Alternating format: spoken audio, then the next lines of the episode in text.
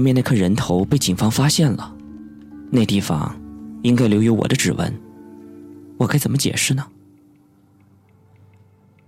宋小沫心里一阵慌乱，在沙发上坐立不安。临近中午，他煮了袋方便面，吃完就躺在沙发上睡了一觉。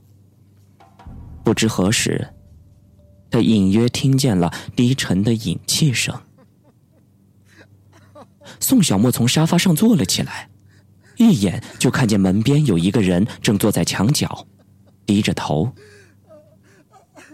李正正，宋小沫叫了他的名字。你怎么？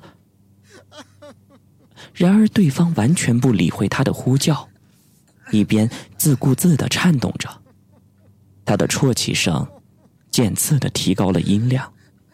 他的身体也开始蜷缩成一团。李正正，你到底怎么回事？你不是住在精神病院吗？可是李正正听到宋小沫稍大的叫声，竟然立刻双手捂住了耳朵，嚎哭的更加大声。可是他却始终不肯说半句话。这究竟是怎么一回事儿？宋小沫眼见李正正一直哭泣，在无计可施的情况下，他只好发问了一个连自己都难以置信的问题：“你，你，你是鬼，是不是啊？”对方把身体缩得更紧了，他的手掌也丝毫没有从耳际移开。李正正。你是不是已经死了？对不对？你告诉我，究竟发生了什么事儿啊？告诉我，杀害你的凶手是谁？宋小沫提起这个问题的时候，心中倍感不可思议。你为什么不肯回答我？为什么？我是你的朋友，宋小沫。我我知道你死了，嗯，可是。你为什么见了我又不说话？你你为什么不抬起头来？你，宋小沫问得口干舌燥，心底也更为毛骨悚然。他完全不明白李正正为何会有这样的行为举止，而从对方欲哭欲裂的情况下来看，他对自己的问话并非毫无反应。他反而很有冲动的反应，但是却极力的在克制自己情绪的激动。为什么他不愿回答自己的任何问题？情急之下，宋小沫跳下了沙发，一个箭步就走到了李正正的身边，使出了浑身的蛮力，将李正正给拉了起来。然而，在他抬头的一瞬间，宋小沫看见面前的男人简直无法呼吸。李正正的脸已经烂成了一滩烂泥，在模糊的血肉当中露出了一只破碎的眼球，而变形的长舌头正耸耷了下来，流血的嘴唇微微张开，两颗尖牙紧紧的压在了唇上。鬼！宋小沫的头发唰的一下就立了起来。而这个时候，李正正由哭转笑，他的嘴里开始念叨起一首歌谣：“晴天娃娃，晴天娃娃，但愿明天是个好天气。如果不这样，就把你的头割下来。”你不要再念了。那张嘴马上就闭上了，过了好半天，才从牙缝里面挤出一句含混不清的话：“我们还会再见面吗？”宋小沫一下子从梦中惊醒过来，这真是一个怪梦。他抹了抹汗。目光落在靠枕边的一本书上，这是朴恩熙送他的一本心理学著作。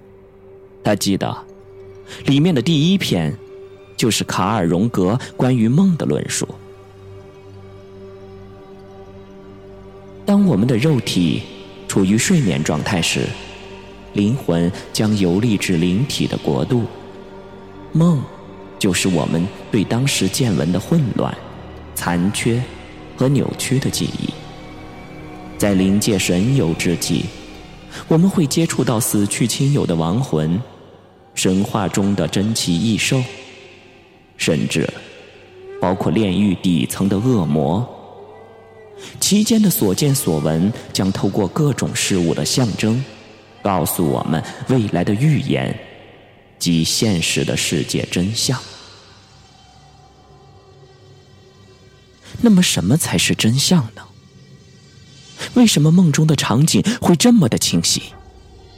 上帝保佑，但愿这种事情永远不要出现在现实当中。宋小沫在心里祷告了一番，马上克制住了自己再往下想下去。他调整了一下状态，渐渐的将思维转移到了何志颖身上。他联系不上这个女孩，这一点让他总觉得不踏实。不知道为什么，他一拿起茶几上的手机，心里就陡然产生了一种莫名的发紧。他打开了收件箱，一条接一条的翻阅短信。霎时，一个陌生号码的短信跃入他的眼帘。然而，短信的内容却叫他吓了一跳。小莫，我是李正正，相信我，我不是一个精神病患者。其实我比谁都正常。我会被人杀死，我会死的。你现在在哪儿？我现在谁也不相信，你一定要快点来救我。我正在精神病院的楼顶，我会把一切都告诉你。我不想死，我会告诉你真相。快，真相！切记，不要报警。宋小沫大吃一惊。他抓起了外套，就往外奔去。精神病院的大铁门关得紧紧的，几个保安正神色紧张的住在门口。对不起，今天你不能探望亲友，你改天再来吧。一个中年保安隔着铁门对宋小沫说：“为什么？没什么，这是院长的规定，请回吧。”不行，我现在有很重要的事情，我要进去找一个病人。不好意思，那个保安有点不耐烦的皱了皱眉头，丝毫没有放行的意思。告诉你们，再不放我进去的话，就要闹出人命了。宋小沫晃动着大铁门，几乎咆哮了起来。几个保安相互交换了一下眼神。脸上稍微有了一些反应，但依然是那个中年保安开口说道：“请告诉我们，您要找的病人是谁？我们先向院长通告一声。”李正正。话音刚落，几个保安的眼睛齐刷刷的盯住了他。李正正，真的是李正正。中年保安的眼里闪出一种异样的光，他愣愣的看着宋小沫，忙问：“你是他什么人？怎么了？我我是他同学。其实，李正正已经死了，死了。”宋小沫的脑子里嗡的一下，只感觉到一阵的天旋地转。心脏在胸口乱跳了起来，他大声的喘着气，捂着心口问：“他，他他是怎么死的？”哎，三个小时前，跳楼死的。这么说，我我来晚了三个小时。嗯，那条短信。宋小沫的脸色一点点的白了，他的嘴里开始自言自语：“又死了一个，他收到了鬼娃娃，他他被诅咒了。我以为，那只是一个梦，可是，可是，却实实在在发生的事情。”这中年保安听不懂他在说什么。面带同情的安慰道：“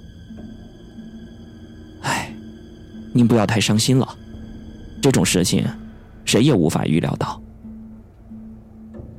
他，他真的是自杀？告诉你吧，他就是从那个楼顶跳下来的。据说，可能是面部朝下，那个地方还有一滩血呢。刚才警察还有来勘察过。”